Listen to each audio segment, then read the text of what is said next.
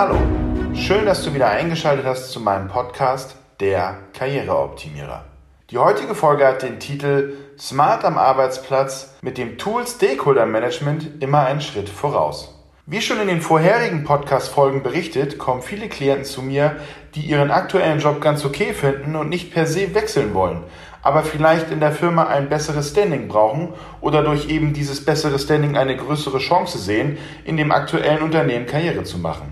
Standing an der Stelle bedeutet nichts weiter als positiv aufzufallen, und zwar bei den richtigen Personen bzw. in den richtigen hierarchischen Ebenen. Wichtig hierbei ist, dass Standing nicht gleichzusetzen ist mit Einschleimen oder Arschkriechen. Es soll lediglich einen persönlichen strategischen Vorteil bringen. Um das zu erreichen, bedarf es nun keiner Raketentechnik. Wichtig in der ersten Instanz ist erstmal, sich sein Klientel genau anzuschauen und eine gewisse Serviceorientierung für die Zielgruppe zu entwickeln. Die Grundfrage an der Stelle ist, was braucht meine Zielgruppe, damit ihr Berufsalltag einfacher wird. Die Methodik, die ich hierzu anwenden würde, ist die sogenannte Stakeholder-Analyse. Ein Stakeholder ist nach der Definition wie folgt zu beschreiben. Mit Stakeholder oder auch Anspruchsgruppen werden alle Personen, Gruppen oder Institutionen bezeichnet, die von den Aktivitäten eines Unternehmens, einer Person oder eines Projektes direkt oder indirekt betroffen sind oder die irgendein Interesse an diesen Aktivitäten haben. Stakeholder Management kannst du in drei Phasen einteilen und solltest du wiederholen spätestens alle drei Monate durchführen, damit du entsprechende Veränderungen bei deiner Zielgruppe in konkreten Maßnahmen anpassen kannst. Wichtig zu erwähnen wäre im Vorwege noch, dass ein Stakeholder Management auf Basis eines Bauchgefühls basiert und somit gewisse Unschärfen mit sich bringt. Insofern gilt in dem Zusammenhang lieber mehr geben als zu wenig. Dazu komme ich dann nochmal in Schritt 3. Legen wir los. Schritt 1. Zuerst einmal öffnest du dir ein leeres Excel-Blatt und trägst die Spaltentitel ein.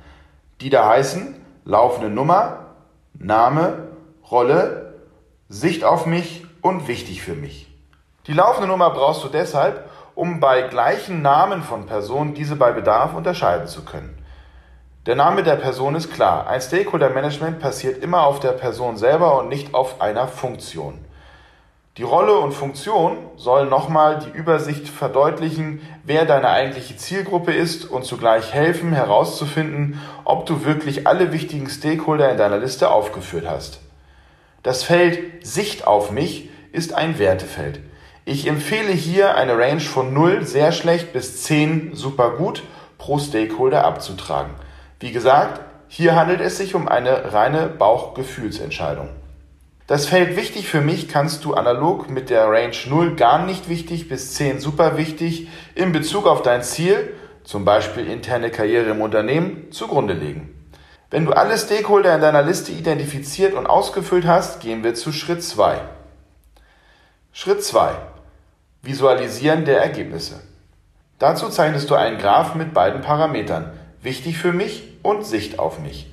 Hierbei ist zu beachten, dass der Graph wichtig für mich links von 0 bis 10 eingezeichnet wird, wobei der Graph Sicht auf mich unten eingezeichnet wird und die Skala dabei aber 10 bis 0 ist. Dadurch sind die Personen, die mir am wichtigsten sind und zugleich die schlechteste Sicht auf mich haben, oben rechts im Graphen eingezeichnet. Sobald der Graph gezeichnet ist, trägst du die erkannten Personen mit deinen Werten wie in einem Koordinatensystem ab und visualisierst so, wen du am meisten beachten musst und wen du gegebenenfalls auch mitlaufen lassen kannst. Sobald der Graph fertig erstellt ist, gehen wir zu Schritt 3 über. Schritt 3. Die Stakeholder-Matrix. Die bisherigen Arbeiten waren Vorbereitungsarbeiten. Der eigentliche Sinn dieser Übung kommt bei Schritt 3 dazu. Auch hier öffnest du dir ein neues Excel-Blatt und überträgst nur die Namen deiner Stakeholder in Spalte A. Danach nimmst du die nächsten Spalten dazu und überlegst dir, welche Maßnahmen könnte dein Standing und oder deine Karriere intern im Unternehmen fördern. Folgende Überbegriffe könnten dazu helfen, die richtigen Maßnahmen zu identifizieren. Erreichbarkeit, Mail-Performance, Kommunikation und Meetingverhalten, Umfang der Rückmeldung bei zu erledigenden Aufgaben, Qualität der Arbeitsergebnisse, Zusatzleistungen, die vorher nicht erfragt waren. Das sind nur Beispiele von Themengruppen. Es muss natürlich auch in deinen aktuellen Job passen. Jede erkannte Maßnahme wird in einer eigenen Spalte eingetragen in Zeile 1, die somit die Überschriftszeile darstellt. Danach kannst du bei den Personen, die du in Spalte A heruntergeschrieben hast, basierend auf deiner Visualisierung in Schritt 2 die Maßnahmen mit einem einfachen X versehen, welcher Stakeholder was von dir bekommen soll. Somit hast du nach Schritt 3 einen konkreten Maßnahmenplan pro Person, nach dem du strategisch ab sofort arbeiten kannst. Zurückkommt auf das bereits erwähnte Bauchgefühl. Da es eine subjektive Einschätzung der Personen ist, wäre es angeraten, die Maßnahmen pro Person erstmal auf deren Reaktion zu testen und dann entsprechend bei Bedarf anzupassen. Tendenziell würde ich aber empfehlen, eher mehr zu machen als weniger. Das Tool Stakeholder Management ist aber, wie du nun vielleicht selber erkannt hast, wie versprochen keine Raketentechnik und kann bereits sofort von dir angewandt werden. Ergänzend erwähnen möchte ich, dass du die Methodik auch für dein eigenes Zeit- und Selbstmanagement anwenden kannst, indem du die Tabelle unter Schritt 1 um noch eine weitere Spalte ergänzt, nämlich Nummer von Interaktion pro Periode.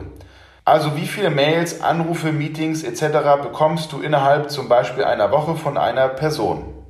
Wenn diese Person nun nicht wichtig für dich ist und gleichzeitig auch noch eine vermeintlich schlechte Sicht auf dich hat, ist ja die Fragestellung, warum du dann so viele Interaktionen für diese Person machen sollst. Die Strategie sollte dann sein, eben mit dieser Person weniger Interaktion zu haben, um die Zeit für die wichtigen Stakeholder nicht unnötig zu blockieren.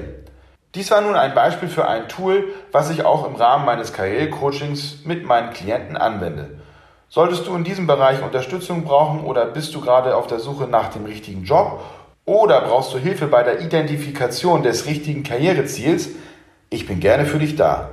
Ich freue mich natürlich über Anregungen und Feedback und auch über neue Ideen für neue Podcast-Folgen. Ich hoffe, es hat dir gefallen und ich freue mich auf die nächste Folge meines Podcasts mit dir als Zuhörer.